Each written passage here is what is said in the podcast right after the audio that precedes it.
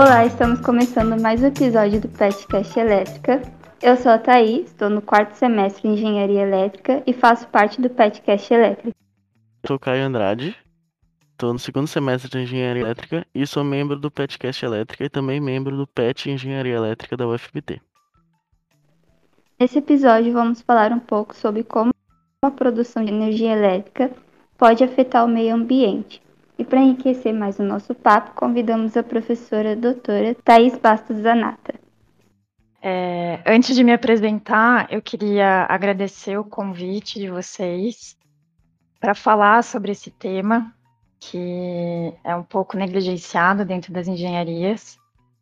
Então, como a Thais falou, o meu também é Thais, eu sou bióloga, tenho mestrado e doutorado em Ecologia e Conservação da Natureza pela Universidade Federal do Paraná, é, assim como pela Universidade de Copenhague, na Dinamarca, onde eu fiz um pedacinho do meu doutorado sanduíche. Hoje eu sou professora na UFMT, do Departamento de Botânica e Ecologia, e trabalho com ecologia de comunidades. Para a gente começar esse bate-papo, a gente queria, a gente queria perguntar é, por que, que a produção de energia é tão nociva para o meio ambiente? É, na verdade, antes de responder isso, é importante destacar que qualquer interferência humana, seja um empreendimento para a produção de energia, a construção de uma cidade, a conversão de uma área para pasto, até mesmo imaginar a rotação de cultura feita por um indígena vai ter um impacto no meio ambiente, né? O que está variando aqui é a intensidade, a dimensão, a frequência desse impacto, quais funções ecossistêmicas vão ser comprometidas e principalmente a capacidade do meio ambiente de se recuperar após esse impacto. A gente chama isso de resiliência ecológica, né? Então, é importante deixar claro, desde o início da conversa, que a gente que trabalha com o meio ambiente, a gente não é contra a construção de empreendimentos para geração de energia, a gente não é contra né, ao progresso. Mas o que, que a gente defende é que as tomadas de decisão incorporem efetivamente o meio ambiente, né? Que, que esteja incluído a ciência, na escolha do local de instalação do empreendimento. Então, o que a gente precisa fazer é ter conversas mais transversais, como essa que a gente está tendo aqui, né, entre as diferentes áreas, para que de forma conjunta, onde cada um com seu conhecimento específico, complemente as informações e as decisões sejam tomadas de forma a pensar no coletivo e não simplesmente de forma unilateral, né, pautada por questões econômicas ou de poder. É, mas voltando para sua pergunta, todos os empreendimentos que visam a produção de energia, como hidrelétricas, parque eólico, usina nuclear, até mesmo uma linha de transmissão, ela vai causar um impacto durante a instalação e o funcionamento desse empreendimento, né? Então, por exemplo, se um empreendimento ele foi instalado em uma área natural, ele vai causar um processo que a gente chama de fragmentação. Então você está desconectando uma área nativa.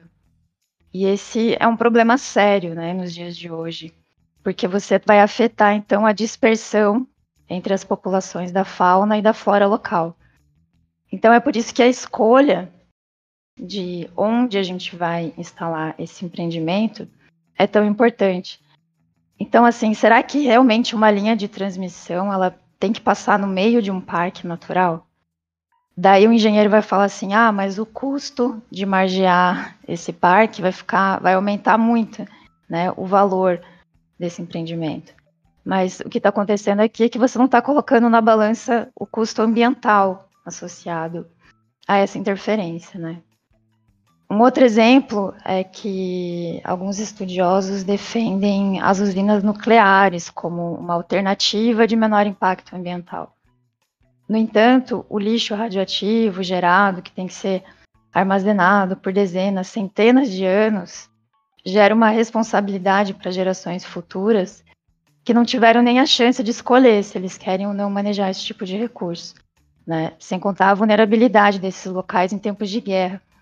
Então, o que aconteceu na Ucrânia é um exemplo disso, né? Então, assim, cada empreendimento vai causar um tipo de impacto específico e a gente pode falar um pouquinho mais deles ao longo da conversa aqui. Que é sobre que às vezes a curto prazo pode ser benéfico, mas tipo, ao longo prazo ali, a, os prejuízos se acumulando e aí não tem como evitar, né? Exato. É, a sinergia né, dos impactos é, é bem desafiadora quando a gente pensa na crise ambiental. Que não são impactos isolados, né? É, e atualmente a maior parte da geração de energia no Brasil vem de usinas hidrelétricas. Esse tipo de usina é considerado uma fonte de energia renovável, mas a gente sabe, né, que isso não significa que ela não possua nenhum efeito nocivo na natureza. É, comenta pra gente quais são os principais impactos que esse tipo de usina pode afetar o meio ambiente. É, então, como você mesmo disse, né, o Brasil ele tem a sua matriz elétrica baseada dependente aí, né, da geração através de usinas hidrelétricas, que são uma alternativa interessante quando a gente pensa em diminuição de emissão de gases do efeito estufa, por exemplo. No entanto, é importante ressaltar que essa não é uma fonte livre de carbono, né? Muita gente esquece disso. Por exemplo, quando a gente vai implementar, né, implantar uma usina, a gente precisa construir um reservatório, certo? Então, para isso, a área que vai ficar acima da barragem, ela é inundada. E nessa fase de inundação, ocorre a emissão de metano, por exemplo, que é um dos gases do efeito estufa, né, devido à decomposição da vegetação que ficou submersa.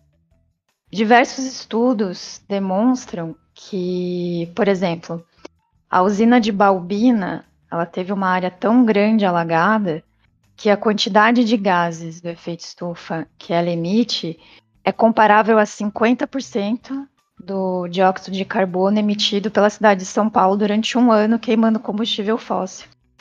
É, então é um pouco paradoxal, né, a gente propor a construção de usinas hidrelétricas é, pensando em diminuição de gases do efeito estufa. E esses dados eu não estou tirando da minha cabeça, né? É, depois pode deixar meu contato pessoal. Não sei se vocês têm um canal onde a gente pode colocar os artigos científicos para as pessoas acessarem esse tipo de informação, né? É, e além disso, né, além dessa questão do, do alagamento, né, da inundação, como vocês devem imaginar, a presença de uma usina ela vai alterar o fluxo de água. E com isso, você altera todo o ecossistema da região de entorno dessa usina.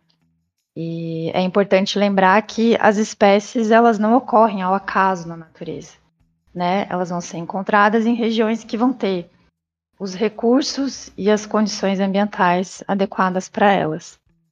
Então, quando você instala uma usina, o que, que você está fazendo? Você está alterando o fluxo de água. Então, antes você tinha um ambiente em que a água era corrente e agora você vai ter um ambiente de água parada. Então, consequentemente, toda a fauna, a flora da região de entorno ali da usina vai ser alterada. Um outro impacto né, grande assim das usinas é sobre a rota de migração de peixes, é, que vai ter um estudo que demonstra que a construção de uma usina vai diminuir o tamanho, a quantidade de peixes, né? Então, e o impacto disso é principalmente econômico e social. Por exemplo, as comunidades ribeirinhas que dependem do rio para pesca e para o seu sustento, né? Então, vai além só do impacto ambiental.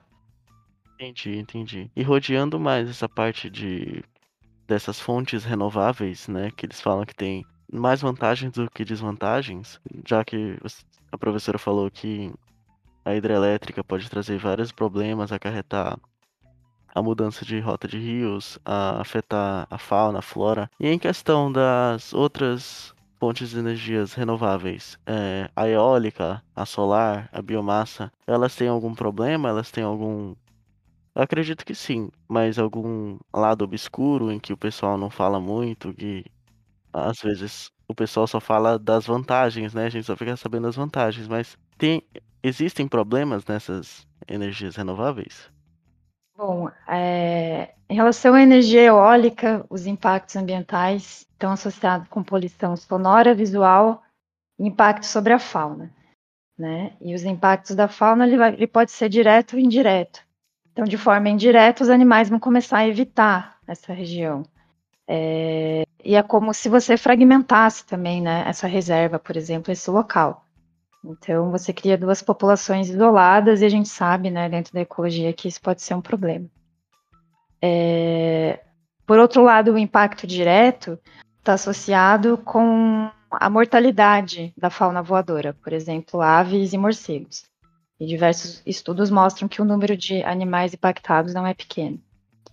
Então, o que é legal nesse exemplo é que a engenharia e a biologia têm conversado mais para encontrar soluções. Então, já tem, por exemplo, o uso de radares para detectar bandos de aves se aproximando desses parques eólicos. Então, as turbinas param de funcionar, né, para que essas aves passem. É, o IBAMA tem um estudo de aves migratórias, em que elas são mapeadas os locais de nidificação. Então, são locais que deve ser evitado a construção de parques eólicos né? Então, esse é um exemplo legal, assim, que a engenharia e a biologia estão se unindo para encontrar soluções. Agora, falando de energia solar, né? Quais são os impactos? Então, da mesma forma, né, da, da usina hidrelétrica, a energia solar ela também não é livre de carbono, né? O material é, para construção das placas depende de combustíveis fósseis. Além disso, depois de 20, 25 anos de uso, ela vai gerar um lixo tóxico. Então, assim, é, vários estudiosos defendem que é uma alternativa né, de geração de energia que, se receber subsídios governamentais, pode ser economicamente mais acessível, mas a gente vai precisar pensar em um plano de gestão desses resíduos. E, para finalizar, os impactos da, né, ambientais associados à geração de energia por biomassa, é, quando se fala em biomassa, ela é considerada uma alternativa de fonte neutra de carbono, em comparação com os combustíveis fósseis. Dentro da ideia de que, é, ao queimar né, uma biomassa e, e plantar mais uma vez, aquele CO2 que foi emitido vai ser é, absorvido depois pela planta através da fotossíntese quando você replantar né, o biocombustível. No entanto, ela só é uma energia renovável se esse, a velocidade da queima e do plantio é, for bem equilibrada, o que nem sempre acontece, né? E para finalizar, assim, um outro problema associado a essa ideia do uso da biomassa é que é contraditório a gente desmatar uma área nativa, que pode ser considerada um grande sumidouro de CO2, ou seja, uma área que está é, assimilando CO2 atmosférico. A gente desmatar para plantar biomassa é, não faz sentido também, né? Então você está é, aumentando a emissão de gases do efeito estufa, você está é, impactando a conservação da biodiversidade. Então, tudo isso tem que ser levado em conta, né, quando a gente fala de geração de energia por fontes renováveis. Então, apesar de serem consideradas renováveis, a gente sempre tem que tomar cuidado para contornar as consequências que ela traz para a natureza, certo? E há muitas discussões que se tratam desse tipo de fonte. Como você mesmo disse, as pessoas é, defendem muito a energia nuclear. E eu queria saber por que tem tanta discussão sobre isso e quais são os prós e contras. Uhum. É, a gente chama de fontes não renováveis porque, dentro de uma escala de tempo geológica, ela vai demorar muito né, para se tornar disponível novamente. Então, por exemplo, o petróleo, o gás natural e o carvão. É, quando a gente fala né, desses é, fontes não renováveis, Por exemplo, o gás natural tem um problema ambiental sério associado, que é o, é o fraturamento hidráulico, né, que pode causar contaminação do solo, da, da, do ar e da água subterrânea. O carvão, além da emissão de gases de efeito estufa, também pode gerar chuva ácida. Então, por exemplo, a China, né, que é um país que usa muito carvão é, para geração de energia, tem problemas sérios de qualidade do ar. É, mas o maior problema, assim, associado a essas fontes renováveis, está com a emissão de gases do efeito estufa. Então, existe um grupo de cientistas, né, que compõe o painel intergovernamental sobre mudanças climáticas, que apontam que uma das maiores causas das mudanças é justamente a emissão desses gases, né? Então, vale ressaltar que esse é um grupo de cientistas especialistas em clima que usam dados robustos para gerar esse tipo de informação.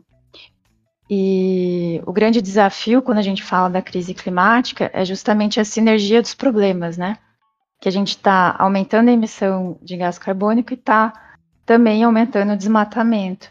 Então a gente está retirando da natureza, vamos dizer assim, a máquina que é capaz de captar esse CO2, né? E ainda falando do petróleo, além desse, desse problema, a gente sabe que o transporte o o, e o armazenamento de petróleo pode causar alguns desastres ambientais. Então, dois anos atrás, no, na costa brasileira, no Nordeste, a gente teve né, um problema desse. Então, esses seriam alguns dos problemas ambientais associados a fontes não renováveis. E sobre o tanto, de, o tanto de impacto que a gente ainda tem sobre essas fontes não renováveis, que querendo ou não, é a grande maioria dessas fontes energéticas que a gente possui, como que porque a gente sabe que se a gente continuar assim por muito tempo, o planeta vai sofrer muitos impactos. Vai ter aquecimento global excessivo, vai piorar o efeito estufa. Então, eh, tem alguma solução geopolítica, alguma, algum, algum debate internacional em que os governos estão tentando fazer algum projeto para que a gente consiga diminuir esses impactos? alguma coisa assim? Algum país que já tomou alguma iniciativa? Tem alguma coisa já relacionada? Sim. É, existem várias organizações internacionais para discutir essas questões ambientais, né? E é fundamental que elas existam porque o meio ambiente não tem fronteiras políticas. Então, por exemplo, existe um programa das Nações Unidas para o Meio Ambiente, Existem conferências internacionais, como a COP, que é a Conferência das Nações para Mudanças Climáticas, que inclusive já aconteceu né, no Brasil. E todos esses encontros levam à elaboração de alguns acordos internacionais. Então, o mais conhecido deles é o Protocolo de Quioto, o Acordo de Paris, a Convenção sobre a Biodiversidade. É, mas, como você mesmo comentou, a gente sabe que alguns países optam por não assinar esse tipo de tratado. Isso porque os seus governantes assumem que a questão ambiental ela tem menor importância do que a questão econômica, por exemplo. E os motivos vão ser variados aí, né? É, então, às vezes, muitas vezes é uma questão de poder mesmo, né? Pessoas associadas à indústria do petróleo que conseguem controlar né, essas ações. Então, só dando um exemplo aqui, os Estados Unidos, eles não assinaram o protocolo de Kyoto, nem o Acordo de Paris, que são acordos para emissão, para diminuição da emissão de gases do efeito estufa, quando esses acordos foram propostos. Mas em 2021, Biden, quando assume a presidência, a primeira coisa que ele faz, né, nas primeiras semanas, ele já recoloca os Estados Unidos no Acordo de Paris. E isso é um reflexo da pressão popular, porque hoje, né, em 2022, é, não é mais aceitável não se pensar em alternativas para um futuro ambientalmente responsável. Né? Então, e esses, essas ações conjuntas são fundamentais, né? Como eu mesmo disse, o meio ambiente ele é um só, né? Ele não conhece fronteiras, a gente precisa da união, né? Diferentes governos e países para que a gente consiga, quem sabe, sair dessa crise ambiental. Entendi. E, prof, eh, na sua opinião, você acha que existe alguma saída viável, alguma fonte renovável que a gente possa usar como saída? Ou isso ainda está meio obscuro, a gente ainda tem que procurar novas tecnologias para a gente conseguir? Então, é, tem alguns estudiosos que eu gosto, né, que têm um conhecimento muito maior que o meu nessa questão de geração de energia mesmo, que o que eles propõem, na verdade, é a gente diversificar né, as fontes de energia. É claro, pensar em energias renováveis, né, que tem essa diminuição de gases do efeito estufa. É, cada país vai ter a sua realidade, vai ter a sua demanda específica. É, dentro do Brasil mesmo, né, nem todo lugar é adequado para energia solar. Então, na minha opinião, seria diversificar levar em conta a realidade local, a gente precisa de subsídios governamentais direcionados não só para fontes não renováveis, né, com economia que é chamada economia Dunnett. É, agora na pandemia, né, a, a Holanda, Amsterdã resolveu colocar em prática essa proposta. Então, para quem não conhece, a economia Dunnett, ela propõe que a gente inclua dentro do nosso cálculo de crescimento econômico um teto ecológico, né, e um teto social também. Dentro de uma ideia de que a gente não pode falar em progresso, em crescimento econômico, se a gente está perdendo do outro lado da balança em termos ambientais ou sociais, né, a qualidade de vida das pessoas está diminuindo. Tem países que estão colocando isso em prática, a Holanda é um deles, os Estados Unidos, algum, algumas cidades também começaram a colocar isso em prática. E eu enxergo isso assim como uma esperança, né? É, agora a gente tem que acompanhar o que, que esses laboratórios vão trazer de informações, de dados, se funcionou ou não. Mas eu enxergo como uma alternativa muito interessante aí para o futuro. Que bacana, que bom que eles já já estão começando a aderir. É, em relação aos profissionais, é, a gente sabe que, independente da área, a gente tem que tomar decisão pensando no coletivo e principalmente no meio ambiente. É, em, qual, uh, quais as atitudes que a gente, como profissionais da área da elétrica, sendo eletricista, ou engenheiro formado, quais atitudes que a gente pode tomar para diminuir os danos no meio ambiente? Uhum. É, eu acho que essencialmente levar em consideração o meio ambiente no momento da tomada de decisão, mas realizar isso de forma séria, sabe? Então, consultando um biólogo, um profissional da área ambiental capacitado para ajudar nessas decisões. Então, na minha opinião, assim, esse engenheiro ele precisa ser uma pessoa aberta a construir pontes né? Assim como os profissionais do meio ambiente também precisam estar abertos a isso. É, a crise ambiental é um problema que só vai ser solucionado com a união de diferentes frentes. E uma coisa que eu costumo falar né, para os meus alunos de engenharia é que, sendo a engenharia uma ciência que tem como vocação transformar o mundo ao nosso redor, eu me pergunto assim, né, por que não canalizar essa transformação essas habilidades para encontrar soluções para os problemas ambientais. Eu acho que um profissional dentro da engenharia elétrica que se dedicar a isso, ele vai se destacar, sabe, no, no, no mercado de trabalho. Porque é uma demanda da sociedade, é uma demanda mundial, né, a gente encontrar soluções para esses problemas. E, inclusive, diversas organizações mundiais têm financiado e premiado projetos de sustentabilidade de estudantes, né, de alunos de mestrado, doutorado. E a própria UFMT vai ter um comitê de sustentabilidade que vai premiar projetos desenvolvidos dentro, dessa temática. Então, eu acho que é, um bom profissional da engenharia elétrica deve ter isso como visão, assim. É, mas não só os engenheiros os profissionais que pesam toda essa responsabilidade, né? O que que a população em geral, assim... Porque é, é inegável que a gente precisa de energia para fazer todas as atividades, né? Tipo, para alimentar o computador, para trabalhar, para estudar, para ligar os eletrodomésticos, até atividade de lazer e várias outras coisas. Assim, uma pergunta bem bem geral, assim, o que que todo mundo, a população, pode fazer para a gente conseguir contribuir com a diminuição desses impactos? Uhum. Bom, é bem legal essa pergunta, porque a soma né, de pequenas atitudes com certeza tem um impacto final grande, né, significativo. Eu acho que é uma conta simples. Se a gente diminuir o desperdício de energia, a demanda pela construção de novos empreendimentos vai diminuir.